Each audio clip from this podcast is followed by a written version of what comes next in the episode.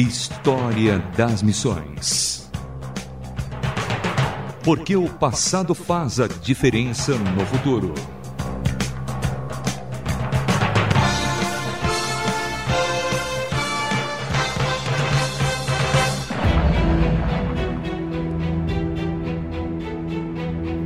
Olá, sou Samuel Matos e no História das Missões de hoje, John Livingstone Nevilles que, por 40 anos, foi um missionário americano na China. Nomeado pela missão presbiteriana, suas ideias sobre organização missionária foram muito importantes também para a expansão da igreja na Coreia. Escreveu vários livros sobre temas religiosos chineses, costumes, vida social e trabalho missionário.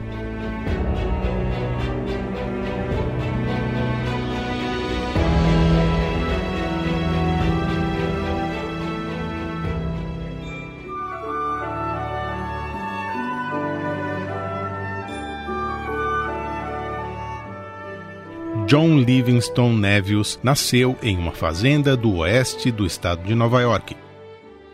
Sua biografia descreve o local como um lugar maravilhoso, até utópico, próximo de uma também fantástica lagoa que, em suas palavras, brilhava entre as árvores. Era filho de Benjamin Nevius, de ascendência holandesa, e sua mãe foi Mary Denton. Recebeu uma boa educação formal e, a partir de 1850, formou-se em Princeton como um futuro ministro da Igreja Presbiteriana. Nevius casou-se com Ellen Cohen e logo atendeu o chamado do mestre para o campo missionário. Em junho daquele mesmo ano, o casal partiu em uma viagem marítima de seis meses para Ningpo, na província de Zhejiang, na costa sudeste da China chegando na primavera de 1854. Ele e sua esposa imediatamente começaram a aprender o novo idioma. Ambos eram bons estudantes da língua chinesa, e em pouco mais de um ano Nevius já estava pregando e ensinando na língua daquele país. Ele e sua esposa passaram a maior parte do tempo na China, na província de Shantung, a itinerância foi uma das chaves para o seu método missionário. A maior parte de cada ano fazia longas viagens visitando pequenas igrejas, encorajando, discipulando e instruindo a muitos. De junho a agosto de cada ano, porém, entre 30 e 40 homens iam à sua casa para um estudo bíblico sistemático e intenso. Dali sairiam líderes que assumiriam pequenas comunidades. História das Missões.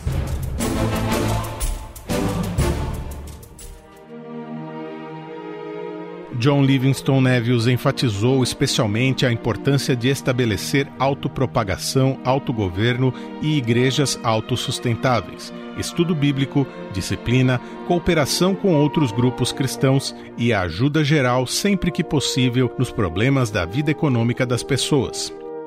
Ele criou um manual que era fixado em cartazes nas igrejas. O manual incluía métodos de estudo da Bíblia, como orar, o credo dos apóstolos e passagens das Escrituras a serem memorizadas. Em 1890, Nevius foi convidado a explicar seu método aos novos missionários presbiterianos na Coreia. Seus princípios moldaram de tal forma a Igreja Protestante da Coreia que muito do trabalho missionário, bem como a liderança e organização da igreja local, seguem seu projeto original até hoje. John Livingstone Nevius e sua esposa passaram algum tempo em Tongshou, ela montou um internato para meninas e realizaram um excelente trabalho na distribuição de remédios enviado pelas missões do Ocidente para os habitantes locais durante uma grande epidemia de cólera. Em 1877, houve uma fome na província de Shantung, a grande fome do norte da China. Nevius desempenhou um papel fundamental na angariação de fundos, na criação de um centro de distribuição de alimentos e na organização de um corpo de socorro dos bairros. A fome atingiu novamente a China em 1889 e as habilidades de Nevius foram mais uma vez utilizadas. Em 1871, eles mudaram para Chefo, onde construíram uma casa chamada Nanlou, uma espécie de sanatório, casa de repouso e sede da missão. Em 1873, John embarcou em uma cansativa viagem missionária a pé, encontrando descanso e sustento em qualquer estabelecimento que pudesse encontrar ao longo do caminho. Nevius continuou com seu trabalho missionário em áreas rurais até 1887, viajando milhares de quilômetros, muitas vezes sob condições árduas de terreno e clima. Depois de mais uma longa e exaustiva viagem para visitar e fortalecer líderes, ao retornar para sua residência, morreu subitamente em outubro de 1893 sendo sepultado no cemitério de Chefu.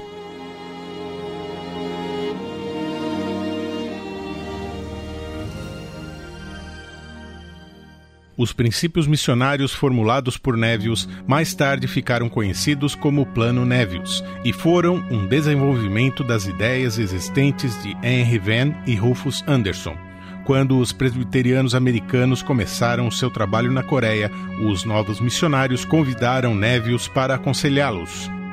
O Plano Nevius delineou o seguinte: os cristãos devem continuar a viver em seus bairros e exercer suas ocupações sendo autossustentáveis e testemunhando a seus colegas de trabalho e vizinhos. As missões só devem desenvolver programas e instituições que a Igreja Nacional deseje e possa apoiar. As igrejas nacionais devem chamar e apoiar seus próprios pastores. As igrejas devem ser construídas no estilo nativo com dinheiro e materiais dados pelos próprios membros da igreja. Instrução bíblica e doutrinária intensiva deve ser fornecida aos líderes da igreja todos os anos. História das Missões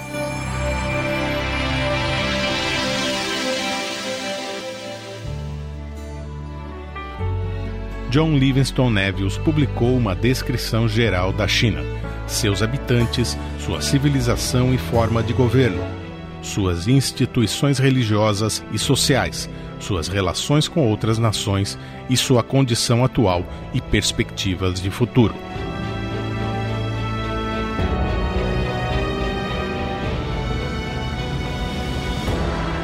Conhecemos no História das Missões de hoje John Livingstone Nevius, missionário que dedicou sua vida ao povo chinês.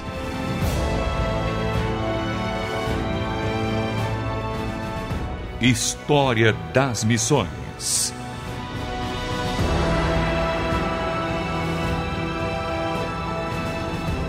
Sou Samuel Matos na produção e locução.